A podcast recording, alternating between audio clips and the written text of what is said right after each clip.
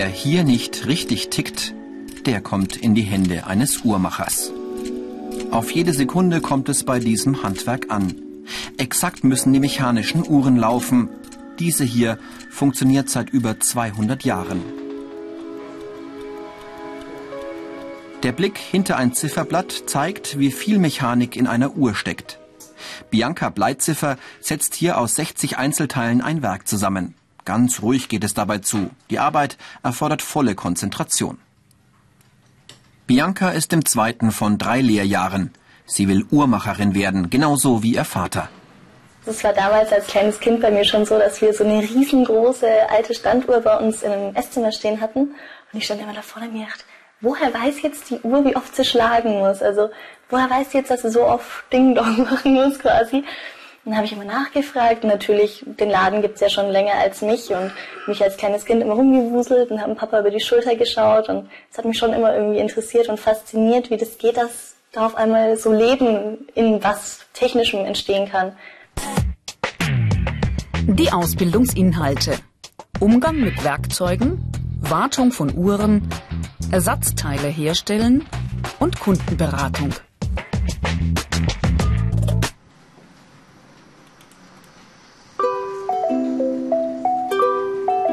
Grundsätzlich ähneln sich Armbanduhren in ihrem Aufbau. Das Herz des Werks ist das Schwingsystem. Unruh sagen Experten dazu. Einmal aufgezogen schafft die Unruh über 28.000 Schwingungen pro Stunde. Zum Vergleich, das ist die sechsfache Leistung des menschlichen Herzens. Der Umgang mit der feinen Mechanik erfordert viel Erfahrung. Bianca ist deshalb immer wieder auf den Rat ihrer Kollegen angewiesen. Ich habe jetzt die Lage ersetzt. Schauen Sie mal, ob das so passt.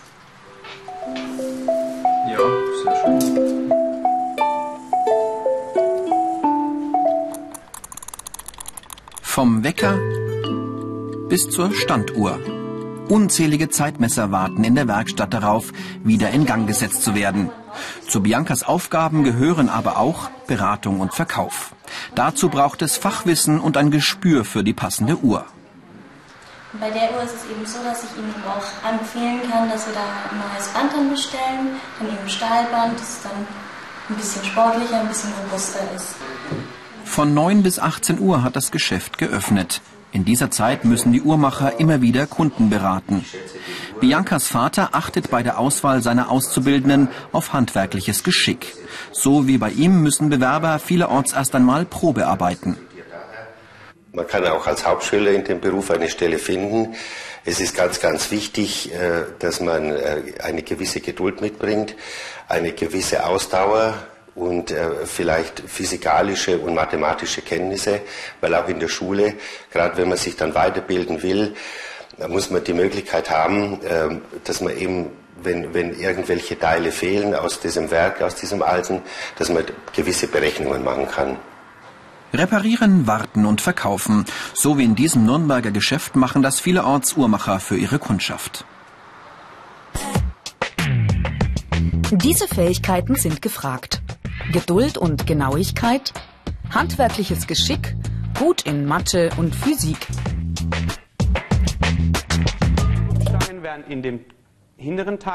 Montagmorgen kurz nach acht.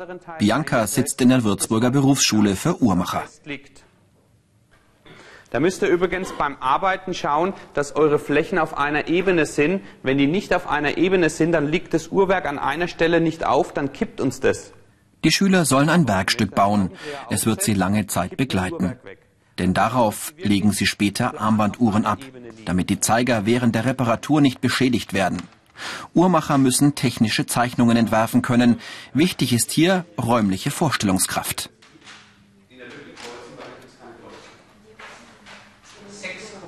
Viele Teile greifen bei diesem Handwerk ineinander und damit alles rund läuft, ist Perfektion gefordert.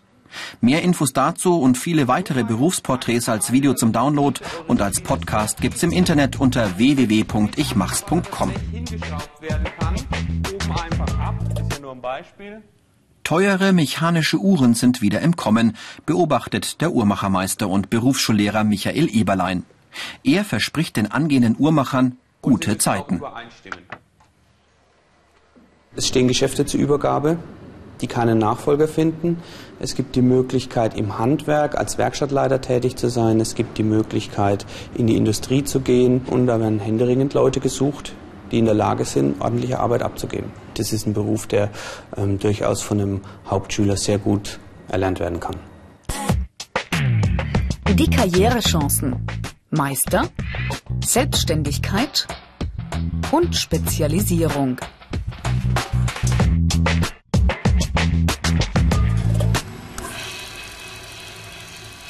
Am Anfang gleicht die Ausbildung einer Schlosserlehre.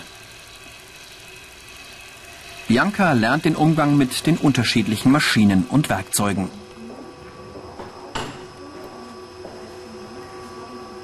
Bei den Bohrern und bei der Drehbank jetzt besonders habe ich mich am Anfang schon ein bisschen erschrocken, weil das dann auf einmal so schnell sich dreht alles und man nicht genau weiß, wie man jetzt damit umgehen soll oder was da alles passieren kann.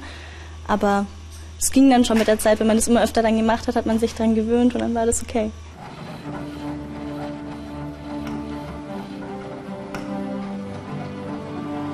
Die Arbeitsschritte wiederholen sich immer wieder. Und stets geht es darum, noch genauer, noch präziser im Umgang mit Kleinstteilen zu werden. Michelle kommt aus Hessen und arbeitet in einem Betrieb, der sich auf die Restaurierung alter Uhren spezialisiert hat.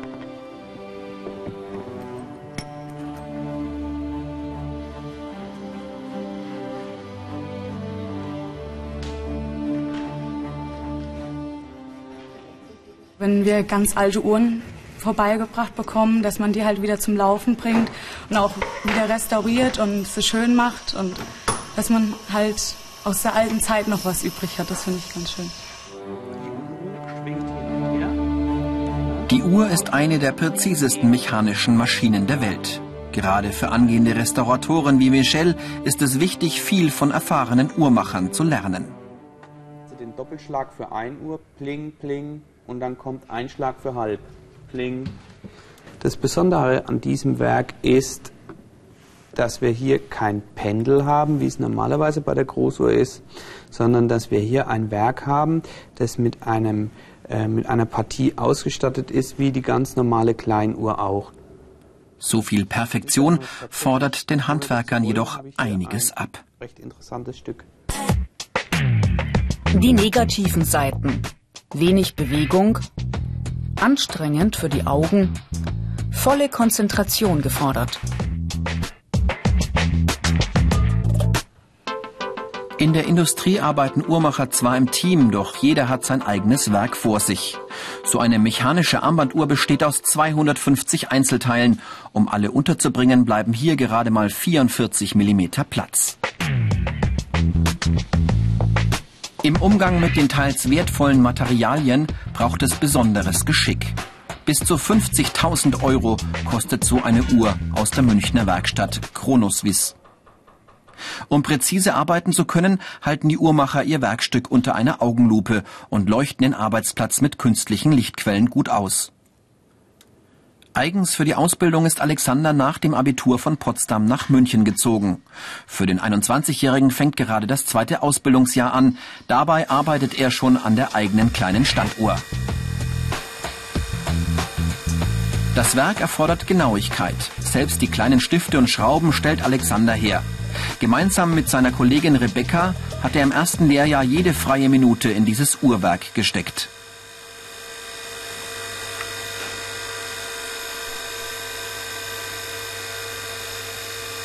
Freut sich. Man freut sich einfach. Es ist, als ob man ein Kind beim Wachsen beobachtet. Und wenn es dann das erste Mal richtig läuft, dann ist es pure Freude. Im zweiten und dritten Lehrjahr werden die Aufgaben für Alexander immer diffiziler. Aufwendig werden die Werke ausgesägt, um Gewicht zu sparen, erklärt ihm der Ausbildungsleiter. Die Zeiger können Sie erkennen, die sind gebläut. Mhm. Wir können hier sehen, wie das wie der Chronograph läuft. Seit 40 Jahren arbeitet Reinhard Teuscher nun schon als Uhrmacher. Ist, springt der Minutenzähler einen Strich weiter. Man lernt, glaube ich, als Uhrmacher nie aus. Es gibt immer wieder was Neues und man kann immer wieder dazu lernen. Das äh, Feld der Uhrmacherei ist riesig groß.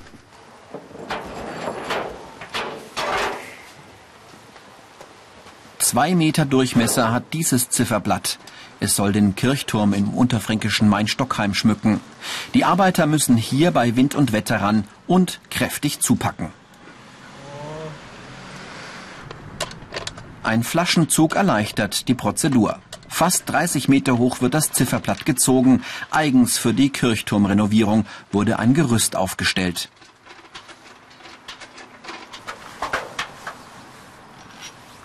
Daring aufpassen auf den. Jetzt Habt ihr die Achse, ja? Gernot Dürr hat sich auf Turmuhren spezialisiert. Und deren Montage erfordert ganz andere Fähigkeiten. Schwindelfrei, das ist ganz wichtig. Also keine Höhenangst. Und äh, ja, nicht allzu dick. Weil es gibt enge Durchgänge, wo man hochsteigen muss. Man sollte halt fit sein, körperlich fit, ja. Der Mühelohn ist bei den Uhrmachern recht unterschiedlich. Der Verdienst hängt stark von Qualifikation und Einsatzgebiet ab. Wer sich als Uhrmacher einen Namen macht, kann jedenfalls groß herauskommen und viel Geld verdienen. Ausführliche Informationen gibt es auf unserer Internetseite www.ichmachs.com.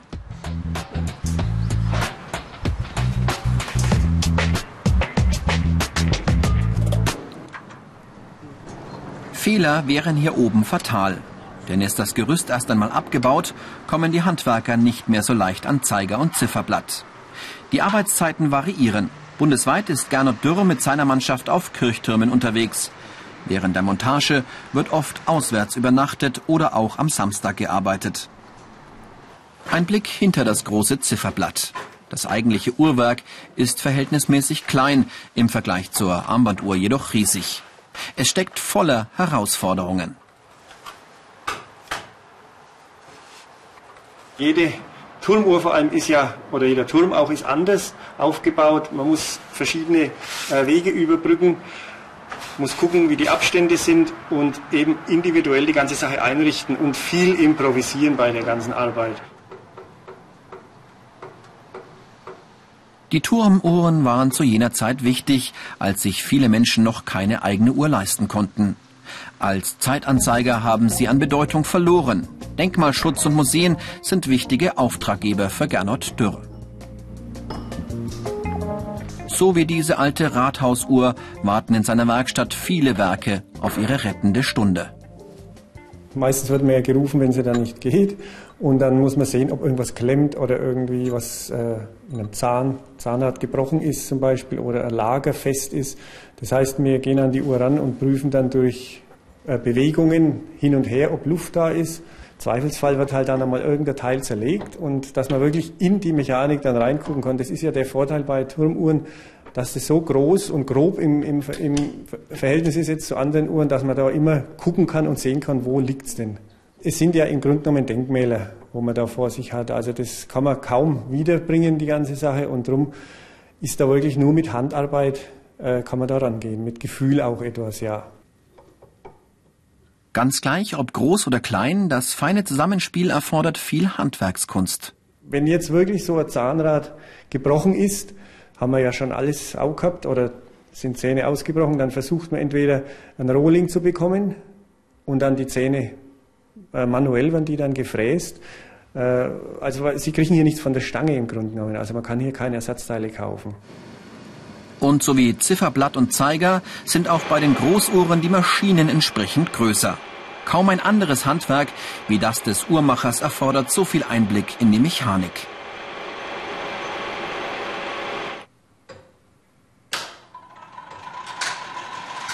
Deshalb hat man mit diesem Handwerk auch überall dort Chancen, wo die Industrie kreative Köpfe mit ruhiger Hand und einem Gespür für feine Mechanik braucht.